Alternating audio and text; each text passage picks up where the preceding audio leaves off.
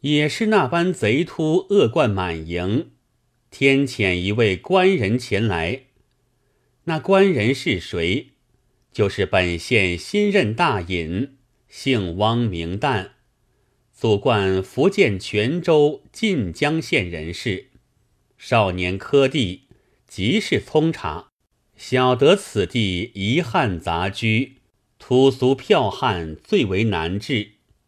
历任之后，七服发引，不畏豪横，不上半年，至得县中奸鬼敛迹，盗贼潜踪，人民悦服。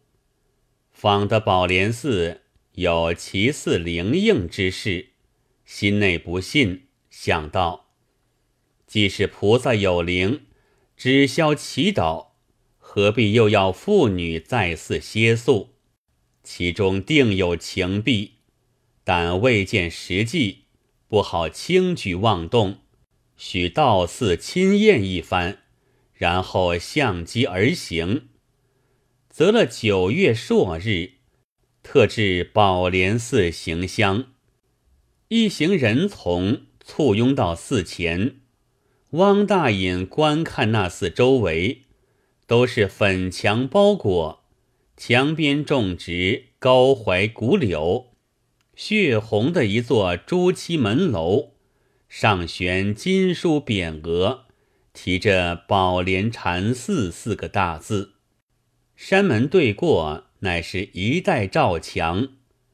傍墙停下许多空轿，山门内外烧香的往来拥挤，看见大隐到来，四散走去。那些轿夫也都手忙脚乱，将轿抬开。汪大隐吩咐左右，莫要惊动他们。住持僧闻知本县大隐亲来行香，撞起钟鼓。唤其僧众，齐到山门口跪接。汪大隐直至大雄宝殿，方才下轿。汪大隐看那寺院，果然造得齐整。但见层层楼阁，叠叠廊房，大雄殿外彩云缭绕，照珠飞。接众堂前。瑞气氤氲，笼碧瓦；老桂修黄，掩映画梁雕栋；苍松古柏，印着曲涧回栏。果然净土人间少，天下名山僧占多。汪大隐向佛前拈香礼拜，暗暗祷告，要救求寺必斗。拜罢，佛显率众僧向前叩见，请入方丈坐下。献茶已毕，汪大隐向佛显道：“闻得你何寺僧人，焚修勤谨，戒性精严，多亏你主持之功，可将年贯开来，待我申报上司，请己度牒于你。”就属为本县僧官，永持此寺。佛显闻言，喜出意外，叩头称谢。汪大隐又道：“还闻得你寺中其寺最是灵感，可有这事吗？”佛显禀道：“本寺有个子孙堂，果然显应的。”汪大隐道。其寺的可要作甚斋教？佛显道，并不要设斋诵经，只要求寺妇女身无疾病，举念虔诚，斋戒七日，在佛前祷祝，讨得圣少，就旁边净室中安歇，其得有梦，便能生子。汪大隐道。妇女家在僧寺宿歇，只怕不便。佛显道：这净室中四围紧密，一女一室，门外就是本家亲人守护，并不许一个闲杂人往来，原是稳便的。汪大隐道：“原来如此，我也还无子嗣，但夫人不好来的。”佛显道：“老爷若要求嗣，只消亲自拈香祈祷，夫人在衙斋戒也能灵验。”汪大隐道：“民俗都要再四安歇，方才有效，怎的夫人不来也能灵验？”佛显道：“老爷乃万民之主，况又护持佛法，一念之诚，便与天地感通，岂是常人之可比？你道佛显为何不要夫人前来？俗语道得好。”贼人心虚，他做了这般勾当，孔夫人来时随从众多，看出破绽，故此阻挡。谁知这大隐也是一片假情，叹他的口气。当下汪大隐道：“爷说的是，待我另日结成来拜，且先去游玩一番。”即起身，叫佛显引导，从大殿旁穿过，便是子孙堂。那些烧香男女，听说知县进来，四散前躲不迭。汪大隐看着子孙堂，也是三间大殿，雕梁绣柱，画栋飞蒙，金碧耀目。正中间一座神橱内，供养着一尊女神，珠冠璎珞，绣袍彩佩，手内抱着一个孩子，旁边又站四五个男女。这神道便叫做子孙娘娘。神橱上黄罗绣幔，两下银钩挂开，舍下的神鞋五色相间。约有数百余双，绣幡宝盖重重叠叠，不知其数。架上画烛火光照彻上下，炉内香烟喷薄，灌满殿庭。左边供的又是送子张仙，右边便是延寿星官。汪大隐向佛前作个揖。四下闲走一回，又叫佛显隐去，观宿些妇女的静事。原来那房子是竹间隔断，上面天花顶板，下边尽铺地平，中间床围桌椅，摆设的甚是计处。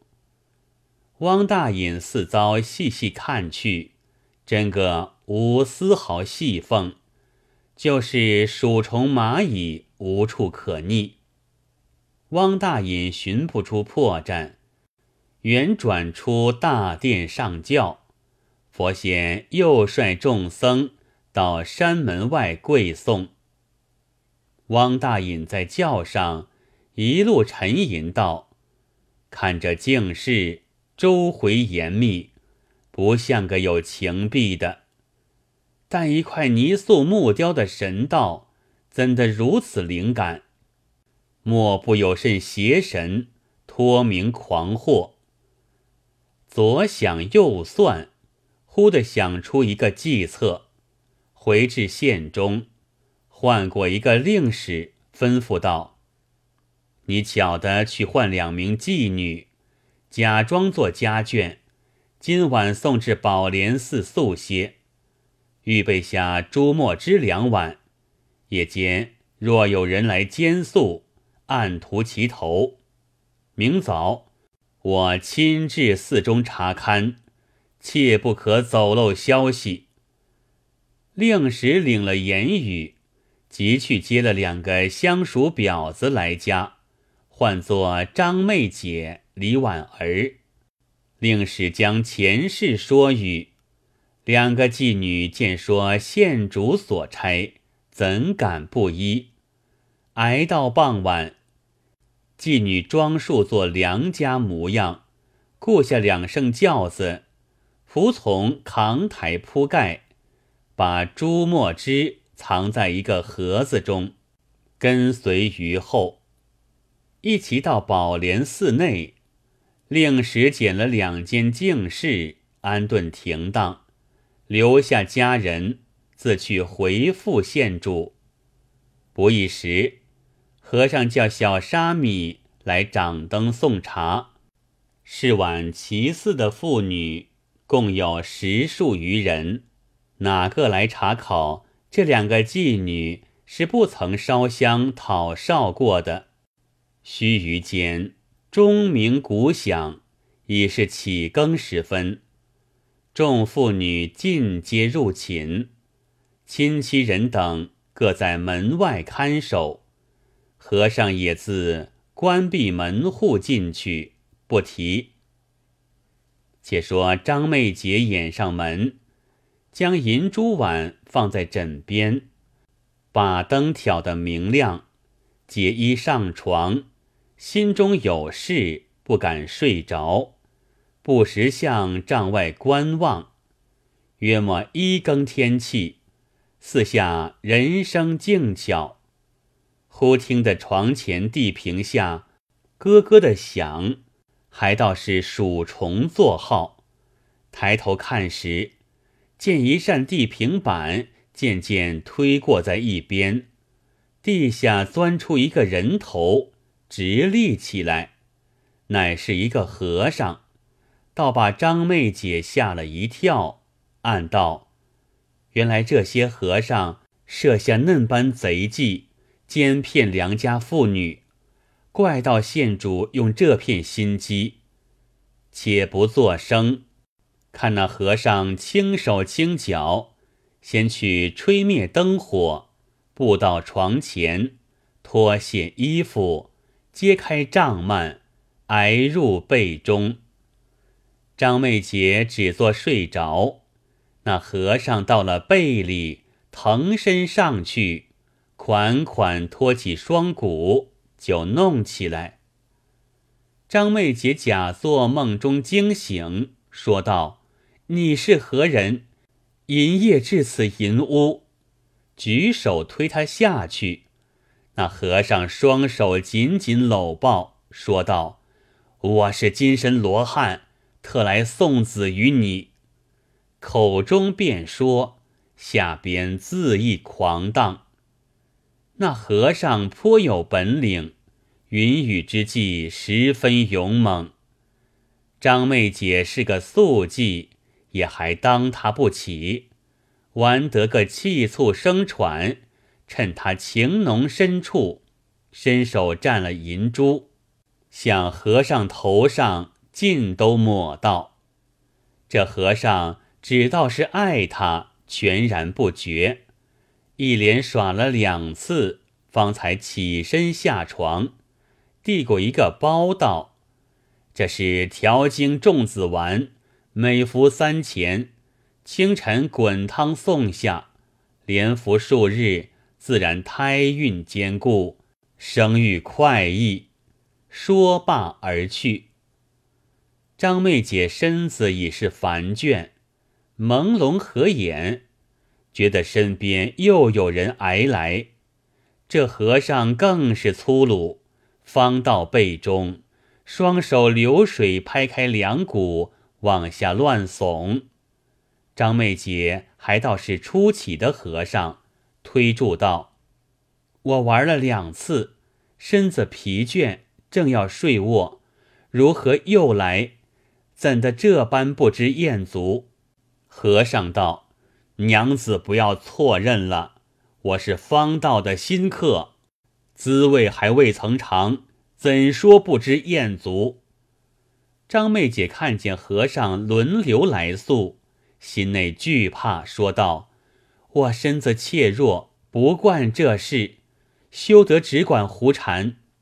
和尚道：“不打紧，我有绝妙春意丸在此，你若服了，就通宵玩耍也不妨碍。”即伸手向衣服中摸个纸包递与张美杰，恐怕药中有毒，不敢吞服，也把银珠涂了他头上。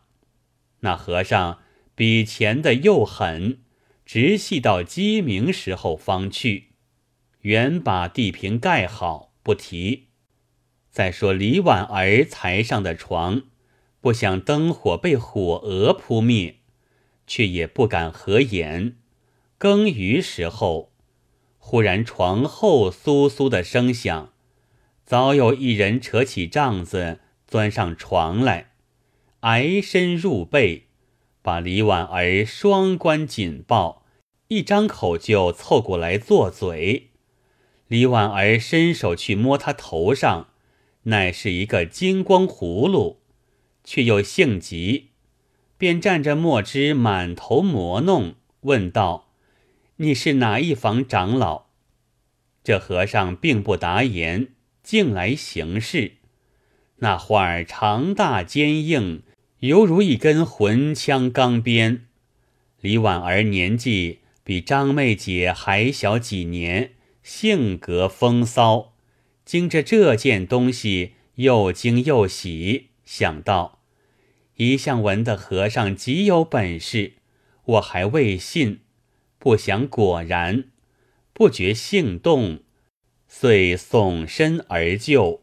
这场云雨端地快唱，一个是空门世子，一个是楚管家人。空门世子假作罗汉真身，楚管家人错认良家少妇。一个似积年石旧，经几多岁倒灵冲。一个似新打木桩，耐得住狂风骤浪；一个不管佛门戒律，但自欢愉；一个虽奉县主叮咛，且图快乐。魂似阿难菩萨逢魔女，犹如玉通和尚戏红莲。